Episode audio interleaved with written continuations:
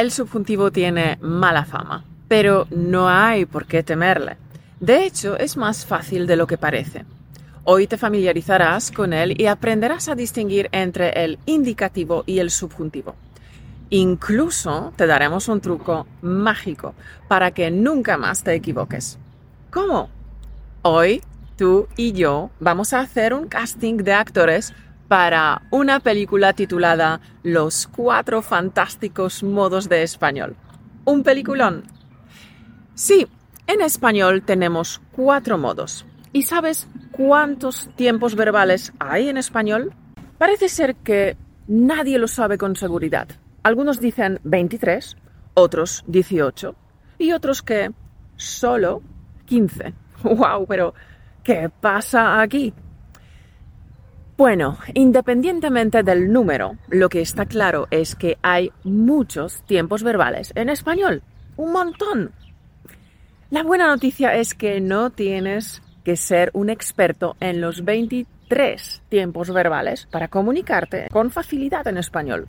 De hecho, con solo 5 puedes hablar español con fluidez. Si estás empezando a aprender español por tu cuenta, te recomiendo que los aprendas en este orden. Y si tienes nivel intermedio o avanzado, te recomiendo que te centres en estos cinco tiempos verbales para comunicar en español con fluidez y sin esfuerzo. Te explicaré por qué en el webinar que haremos el martes 6 de febrero. Será un webinar gratuito y abierto para todos. Te contaré cuáles son los cinco tiempos verbales españoles que debes aprender primero si quieres dominar el español rápido. Te contaré el top 5 de los tiempos verbales en español. ¿Crees que alguno de estos cinco tiempos será en subjuntivo? Ven al webinar el martes 6 de febrero. Podrás ver este webinar en el link españolautomático.com barra webinar. Lo dicho, guarda el link españolautomático.com barra webinar. Y ahora, al grano. ¿Cuál es la diferencia entre el indicativo y el subjuntivo? ¿Hay un truco para usarlos de manera intuitiva? Sí lo hay. Pero ojo, una advertencia. El subjuntivo a menudo genera confusión. Para algunos estudiantes es uno de los conceptos más complicados de la gramática española. En este vídeo no vamos a abarcar todos los aspectos relacionados con el subjuntivo. Vamos a simplificar las cosas y a omitir algunas excepciones pero te prometo que después de este vídeo estarás bien equipado para elegir entre el indicativo y el subjuntivo. ¿Cómo vamos a hacer esto? Pues vamos a hacer un casting de actores para una nueva película titulada Los cuatro fantásticos modos de español. En esta película vamos a buscar cuatro personajes, el indicativo, el subjuntivo, el imperativo y el infinitivo. Todos ellos tienen un carácter único y totalmente diferente de los demás. Que comience el casting. El primer actor que buscamos es el imperativo. El imperativo es un tipo dominante y mandón. Le gusta dar órdenes. En nuestra película, el imperativo es general del ejército, mandón y autoritario. El guion para el general contiene frases como siéntate, haz tus deberes, Pórtate bien, limpia tu cuarto, date prisa. Vamos con el segundo personaje, el infinitivo. Es un tipo con muy poca capacidad lingüística. Construye frases básicas. En nuestra película, el infinitivo es Tarzán. El guion para Tarzán contiene frases como yo comer, tú dormir.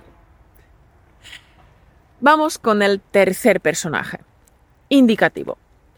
El modo indicativo expresa todo lo que se refiere a la realidad, es decir, a lo que es real, verdadero. Con el indicativo comunico todo eso de lo que estoy segura. Así que en nuestra película el indicativo es periodista. Trabaja de reportero para una cadena de televisión. Es realista y con los pies en la tierra. Su frase favorita es los hechos, nada más que los hechos. Siempre lleva consigo una cámara en la mano para documentar la realidad. En sus reportajes solo cuenta cosas de las que está seguro al 100%. Siempre se asegura de informar con precisión y objetividad, sin dejar que sus opiniones personales o sus sentimientos influyan en su trabajo. Y aquí hay algunas frases del guion de la película que estamos rodando. Soy Mateo y soy periodista. Estoy seguro de que puedo cambiar el mundo con mi trabajo. Creo que te entiendo. Mi jefe me ha llamado y dice que quiere hablar conmigo. Perfecto. Ahora vamos con nuestra superestrella del cine, el subjuntivo. Hay que tener en cuenta que el subjuntivo es todo lo opuesto al indicativo. Al subjuntivo no le va a la realidad, le aburre. El subjuntivo es un famoso cantante, es un gran artista, siempre está soñando con posibilidades. Su frase favorita es todo es posible si así lo deseas. El subjuntivo es también un soñador incorregible Siempre está sumergido en su mundo de fantasía, donde todo es posible, siempre con la cabeza en las nubes. Como todo artista, el subjuntivo es sensible y emocional.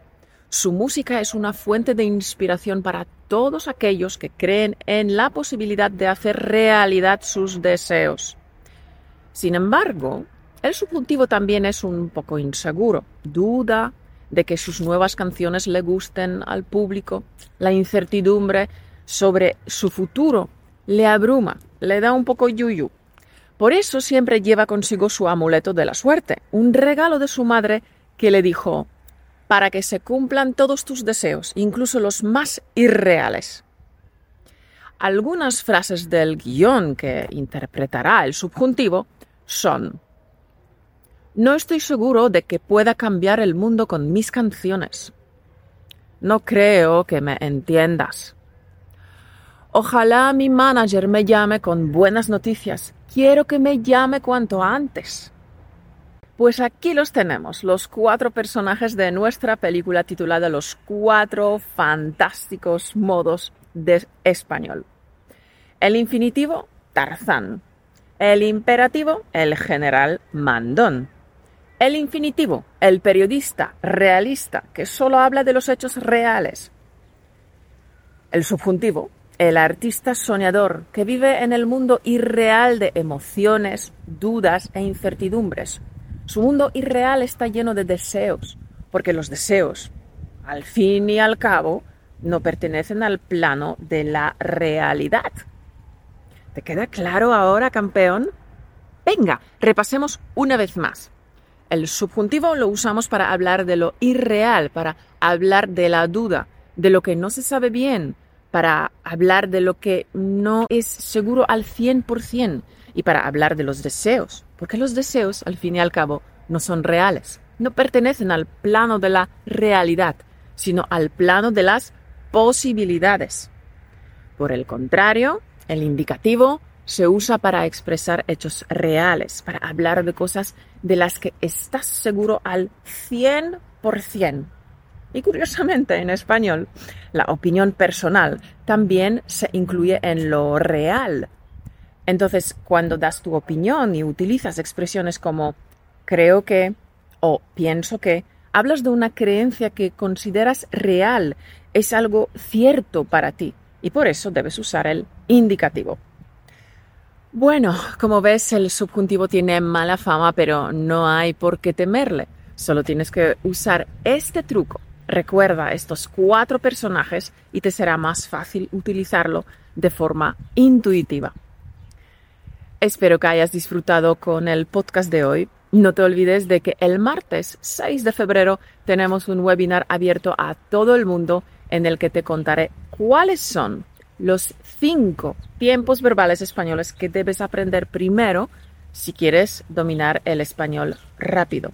¿Crees que alguno de esos cinco tiempos será en subjuntivo? Si quieres saberlo, ven al webinar gratuito el martes 6 de febrero. Podrás verlo en el link españolautomático.com barra webinar. Lo dicho, guarda el link españolautomático.com barra webinar. Nos vemos. Chao.